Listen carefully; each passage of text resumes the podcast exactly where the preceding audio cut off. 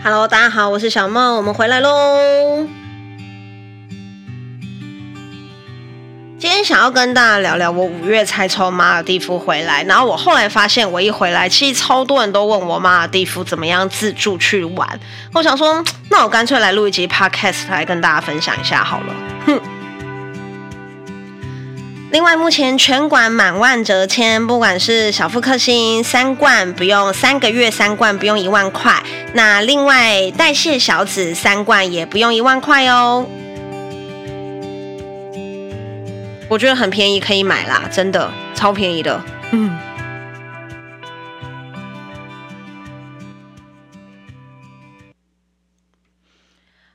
那我们今天就要来跟大家分享一下有关于马尔地夫自助旅行这件事情。其实哈，我我一直都觉得说这种东西应该不会有人想知道，但其实我回来之后，我的 IG 就整个塞爆了，就很多人都会问我说：“哎，你这样子去机票多少钱？然后住宿多少钱？然后怎么去？是不是要转机？然后没有直飞？”其实我觉得大家的观念都蛮正确的。的确，马尔地夫是完全不能直飞的哈，马尔地夫就是只能够呃，只能够转机。对，就是台湾是不能够直飞的。其实你也不能怪人家，因为马尔地夫真的很小，那它不可能每个国家都给你直飞，所以它只开放几个国家比较邻近的大国，让他们可以就是呃直接抵达马尔地夫。那所以然后通常我们台湾要去马尔地夫的话，有几个转机的方式。第一个就是呃大家经常选择的方法，就是从新加坡，也是我选择的方法。那在第二个呢，就是从泰国转机，还有。第三个呢，就是杜拜转机。那新加坡跟泰国的转机都比都比都比较便宜啦，都没有很贵。那杜拜转机就会比较贵一点嘛，因为其实杜拜转机的转机就有一点绕路。对，因为杜拜就在我们的西边，等于说，然后马尔地夫在我们的西南边。好，那等于说你就先去西边，然后再去南边。那但如果说你是往新加坡的话，因为新加坡也在我们的西南边，嗯。好像都差不多啦，但是我觉得杜拜真的稍微远一咪咪啦。就是如果说你从杜拜转机的话，会比较贵一点。不管是你去杜拜的机票贵，或者是你杜拜去马尔地夫的机票也贵，都蛮贵的。那新加坡到马尔地夫这一段的机票，我是买的是新加坡航空。那台湾到新加坡这一段飞机，我买的是中华航空。那呃。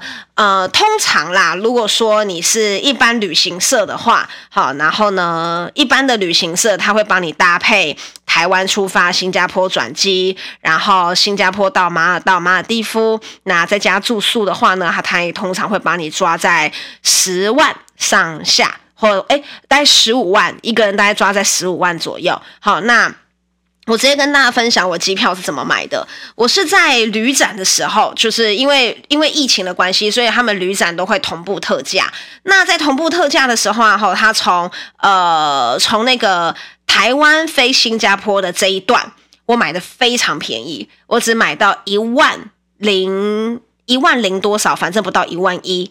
对，就是可是其实台湾飞新加坡原本机票大概会落在一万八。左右一万八到一万六左右，但我是在活动的时候买，所以我只买到来回一万一万左右而已，不到一万一，非常的便宜。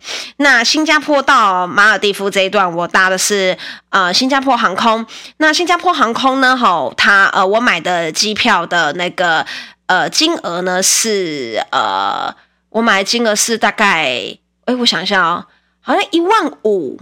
对，我好像买一万五，所以我一个人的机票加起来大概是，哎，这个也是可以搭配我的皮克邦去看，因为我皮克邦有把我的金额晒出来，我记得好像是一万五不到两万，所以我一个人的机票买的金额是三万内。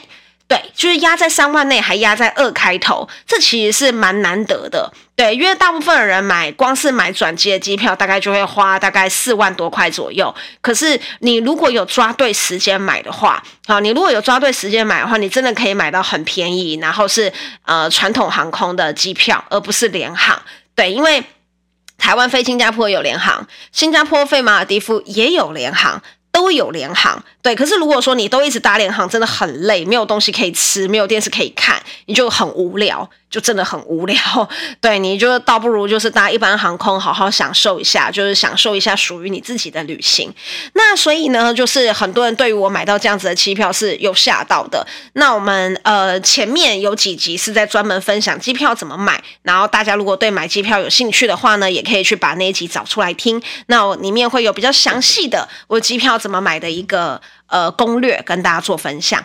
那再来，我们抵达马尔地夫之后啊，哈，其实马尔地夫有分居民岛跟度假岛。然后呢，居民岛呢上面就都是马尔地夫的人人口，呵 呵就是满满的马尔地夫的人口。然后，就是他们自己本身的居民都是住在呃那个都是住在本岛。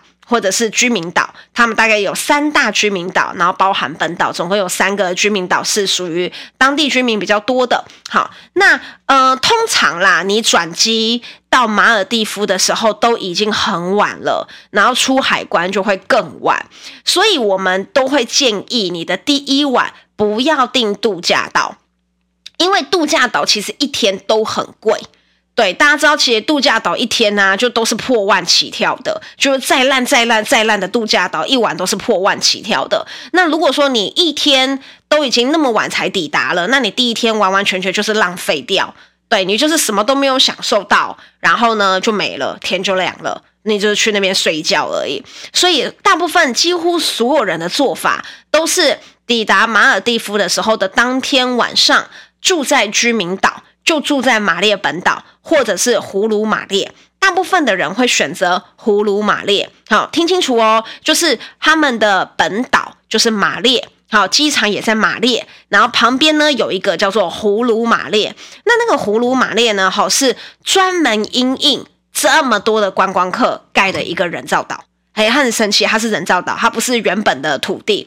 那这个葫芦马列啊，好，是用来干嘛的？就是用来让大家睡一晚。隔天去度假岛用的，你看他们的观光业发展到这个地步哦，就是他们是他们是呃马列本身的那个本岛啊，因为有比较多的景点，好，所以他会绕来绕去，绕来绕去，好，但是呢，如果说你是隔天就要前往。呃，度假酒店的人就会建议你住在葫芦马列，因为葫芦马列呢，到码头到机场都非常的近，而且路都是新的，很大条，不会遇到摊贩，不会遇到当地居民，不会遇到一些车祸这一类的，因为它就是一个全新有规划过的岛。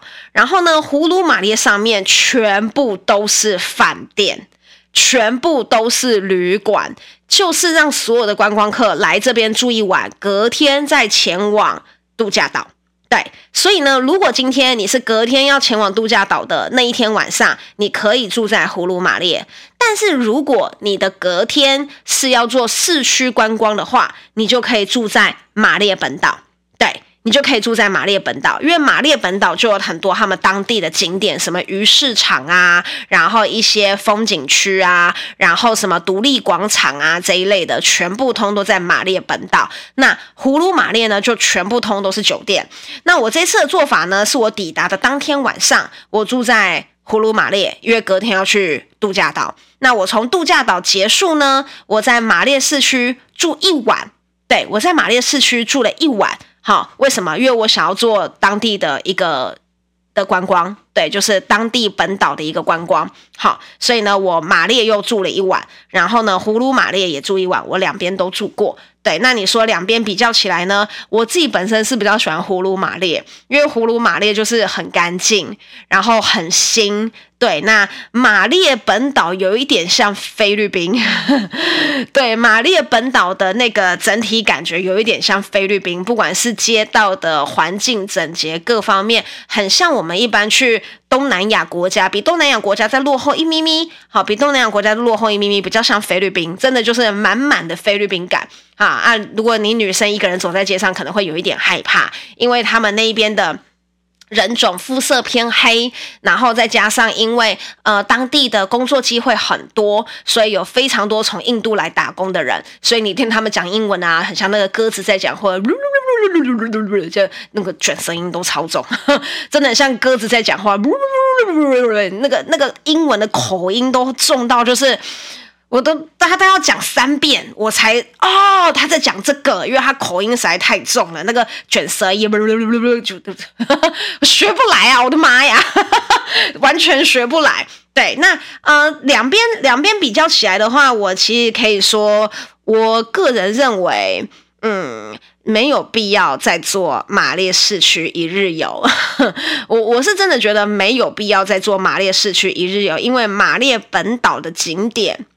大概二到三个小时可以全部逛完，所以其实我原本预留了一天留在马列本岛玩，我个人觉得其实有一点浪费钱，也浪费时间。我其实就转机时间算的差不多，我就可以直接回新加坡的那一种。对，然后或者是呃，或者是你在度假酒店的时候，它会有一个市区观光的行程，或者是你报名那个市区的观光行程，去马列本岛玩个一圈回来就可以了。实在是没有必要再多一天去逛马列本岛，没有那个必要。对，因为它的景点呃偏少，而且偏近。对，就是就是你会觉得，嗯，就是一下子就逛完了，所以我最后其实是找了一间比较高级一点的饭店，然后在他们的一个酒吧里面，在那边剪影片，对，在那边剪我的剪我的 TikTok 影片，因为我没事做了，我景点都逛完了，然后我的飞机还有五个小时，我只能找一间酒吧。然后在那边发呆，然后再找找一间餐厅吃完我的晚餐，然后再悠悠哉哉的回饭店。这样，我我我我只能这个样子，就没没没其他事情可以做了，有一点孤单寂寞，觉得冷，对，就觉得说哦，好无聊，我现在到底要干嘛？就有这种感觉。那呃，再来哈，我们本岛本岛的部分是真的不建议大家再多留一天呐、你就是呃附近晃一晃，或者是你可以去其他的居民岛，因为有其他的居民岛比较具有特色。我个人是觉得马列本。本岛普普通通，没有什么好玩的。你大概两三个小时就可以全部逛完。那再来哈，我们通常是去马尔地夫，一定都会去度假酒店。对，那度假酒店呢，后，就是度假岛一岛一饭店，真的是一岛一饭店哦。马尔地夫目前哈有自己独立的饭店岛的饭店有一百多间。对，所以如果你每个月都去挑一个全新的饭店来住的话，你大概也要嗯。要要多久啊？哇塞，一年十二个月，你得要十年。哦，你才能够把上面所有的饭店全部住完，对，因为它大大小小在那个岛上面的饭店大概有一百多间，超级多的。我也是后来回来才知道说，哇塞，居然有这么多间饭店，全部通通都在马尔地夫上面。那如果说你从马列本岛要前往度假岛，有两种方法，第一个就是搭快艇，第二个就是搭水上飞机。那有的人就会说，哇，感觉水上飞机比较高级耶，是不是搭水上飞机的饭店比较好？啊、其实不是的哈，你要搭快艇还是搭水上飞机，取决于你的这间饭店多远。对，取决于你这一间饭店距离马列本岛有多远。如果很远的话，就是搭水上飞机；如果很近的话，就是搭快艇。好，搭快艇或搭水上飞机，并不会有高高级感或低级感的的差别，没有这个没有这个差别的。好，那度假岛呢？好，分四个等级。哪四个等级呢？哈，一个叫做四星经济，一个叫做五星豪华，再来第三个叫做六星奢华，第四种叫做六星私人岛，总共分这四个等级。好，那这四个等级啊，哈，它的区别在于，呃，第一个餐厅的高级，提供的食物多样性，房间的大小，是否有水上屋，好，然后跟水上屋房间里面的设备。然后房间里面的空间等等，都关系到它的等级。那四星经济呢，比较有名的代表就是双鱼岛。好，双鱼岛是很有名的四星经济代表，然后大家可以去 Google 一下。好，那就是房间比较小，食物也比较没有那么多元。那如果说是四星经济的一个呃呃马尔地夫之旅的话，通常旅行社是这样子安排的哈。通常旅行社啊，好在度假岛上面啊，它会有两种，一种就是水上屋，水上屋就是盖在海面上面，我们影片最常看到的很浪漫，一个茅草屋就在海中央上面这种，这个叫水上屋。在另外一种呢，叫做花园别墅。花园别墅是怎么样呢？花园别墅啊，好，就是你的房子呢，好，就在沙滩旁边，你的门打开就是沙滩。好，然后呢，里面呢就像一般的旅馆，可是它的好处是什么？你就是门一打开就是海，门一打开就是沙滩，这个是花园别墅。那台湾旅行社卖的套装呢，通常是两晚花园别墅跟两晚水上屋，这是台湾的旅行社通常帮你包套的。然后这个套装呢，通常会是呃六天四夜。对，六天四夜的一个包套行程。好，那如果呢，你全程是四星经济的话，大概一个人的旅费会落在十万上下。如果呢，你是五星豪华的话呢，一个人的旅费会落在十五到十八万。如果你是六星奢华的那话呢，一个人的旅费会落在二十万。如果你是六星私人岛的话呢，哈，就是那种超高级，王阳明跟那个他老婆蔡思芸哦去去的那个度假的那个，好，那一个人就是五十万起跳。这个呢是处在一个旺季的价格，因为马尔地夫有分旺季跟淡季。那旺季是什么时候呢？是每年的九月到隔年的四月。到隔年的四月底，好，九月，呃，应该是说十月啦，十月一号开始，然后到四月三十号这一段时间是它的旺季，差不多是我们刚刚报的价格。那淡季是什么时候呢？从五月一号开始到九月三十号是他们的淡季。那为什么这个是淡季呢？因为非常容易下雨。就是他们的淡季，就是他们的雨季，会非常容易下雨。可是呢，有没有可能你在他们的淡季去的时候，可是全程好天气呢？有。这就是你人品好啊！有没有可能你在旺季的时候去，结果全程下雨呢？有，你就衰。但是呢，我们刚刚讲的那个报个价格，就是四星经济十五万，呃，四星经济十万，然后五星豪华一个人大概十五万的这个价格，这大概是旺季的价格。然后如果说是淡季的话呢，大概可以再打个七折左右。对，大概可以再打个七折至八折左右。所以啊，如果你想要捡便宜的话，你就可以趁五月初或者是九月底的这个时候去马尔地夫，它很接近它的旺季时间的那个时间去马尔地夫玩。那你五星经济呢，大概就你的五星豪五星豪华的住宿呢，大概就可以落在十万多一咪咪，两个人大概就是二十万多一咪咪。好，但是你就可以得到一个。相较于四星经济而言，更好的体验。那我这一次去住的呢是五星豪华卡尼岛。那我顺便呢去了六星奢华的芬尼福岛，也去做了参观。那这两个岛啊，哈，我觉得它最大的差别是，这两个岛都是 Club Club Med。哦天哪，我真的是好好难念啊！Club Med 集团的。好，那 Club Med 呢，在马尔地夫有这两座岛。五星豪华是卡尼岛，每天都有 party，很热闹，就是每天都有那个夜店风啊，这跳舞啊，都很热闹，每天都很好玩。然后芬尼福岛呢，相对于安静、隐私、高级，好，然后房间呢也更大。那我觉得它的差别就差在，呃，食物的种类更多，还有房间更大。那个房间真的大到有一点像迷宫。对，就是房间一定要大到一定的坪数，才能可以才可以称为五星豪华或者是六星奢华，那个都是有规定的。好，那如果说是四星经济的话，房间就会比较小一点，可是海都一样漂亮，嗯，海都一样漂亮。那通常啊，在马尔地夫里面的酒店啊，大部分呐、啊，好，只要是五星豪华以上，都会是所谓的全包式酒店。什么是全包式酒店呢？就是你在那一边的三餐、早中晚。还有酒，全部都是免费的。你们知道，其实酒免费这件事情没有那么容易，因为酒很贵。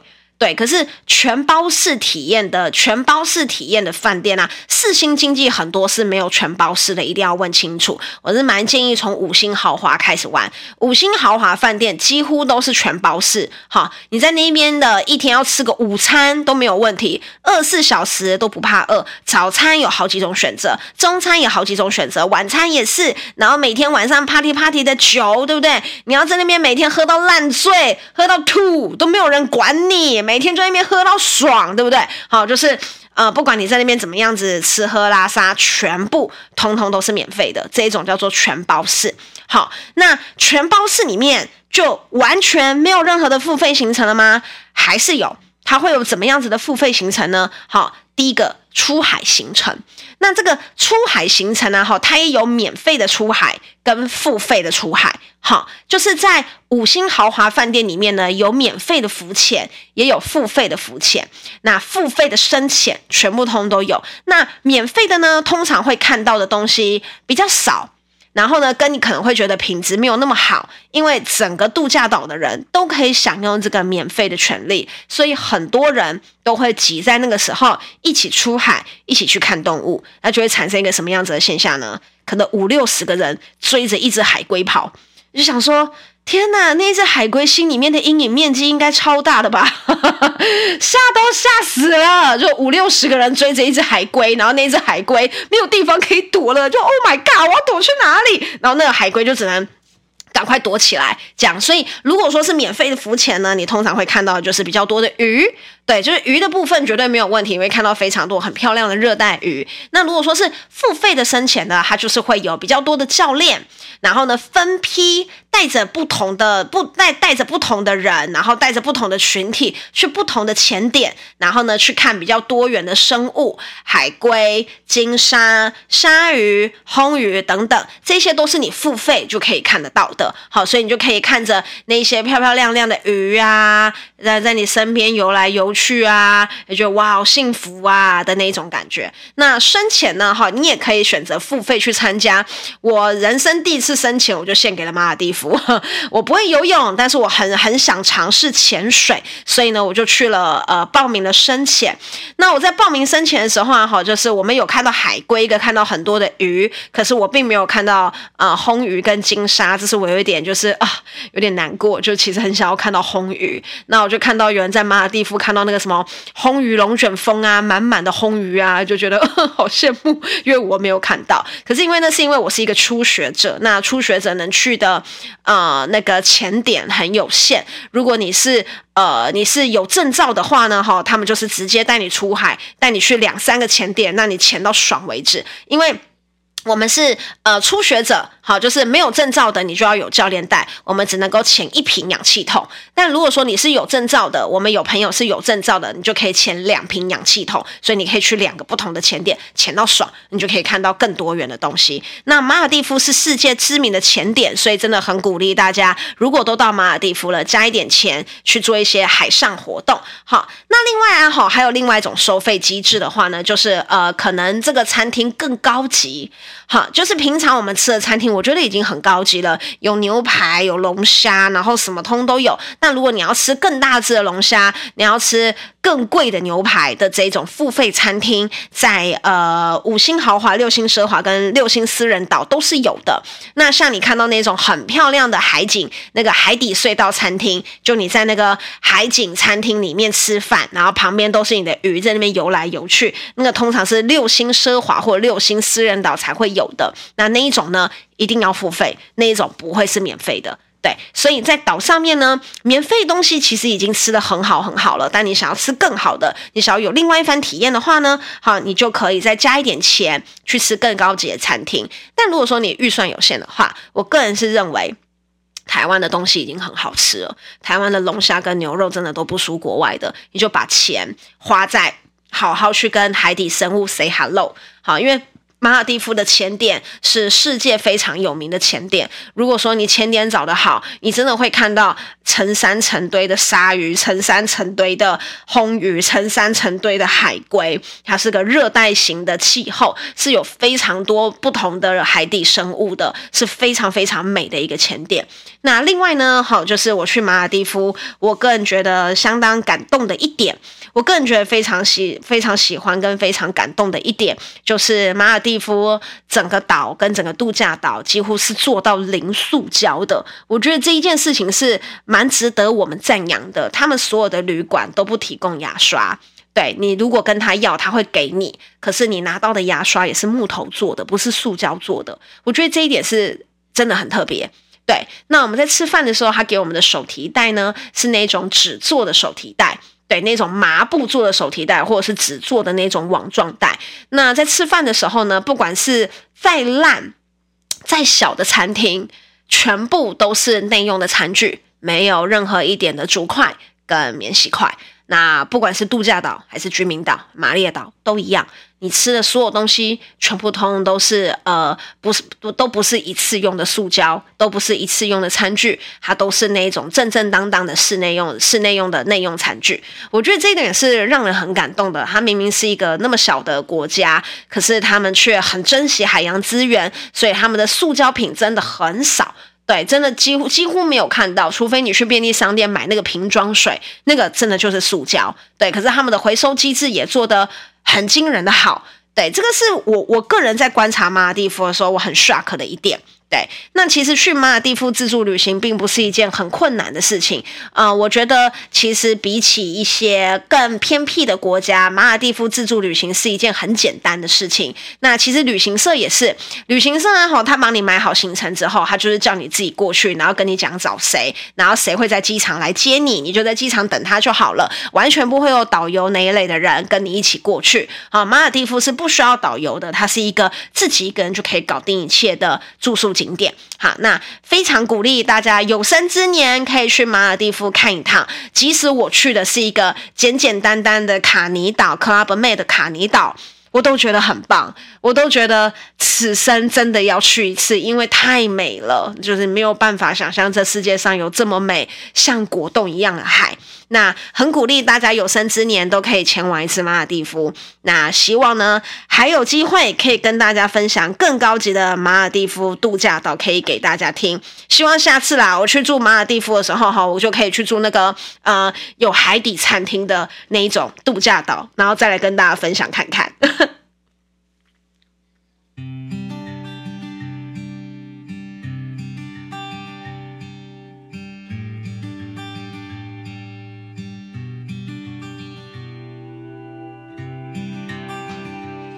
那如果啊，你对我们的产品有兴趣的话，都可以私讯我的 IG 或者私讯我的 Light，然后呢，都是由我本人来亲自回复，跟大家讲有关于产品的介绍啊。不管你是要瘦身、丰胸，还是有其他的保健需求，通通都可以私讯我。谢谢大家的聆听，我们下次见。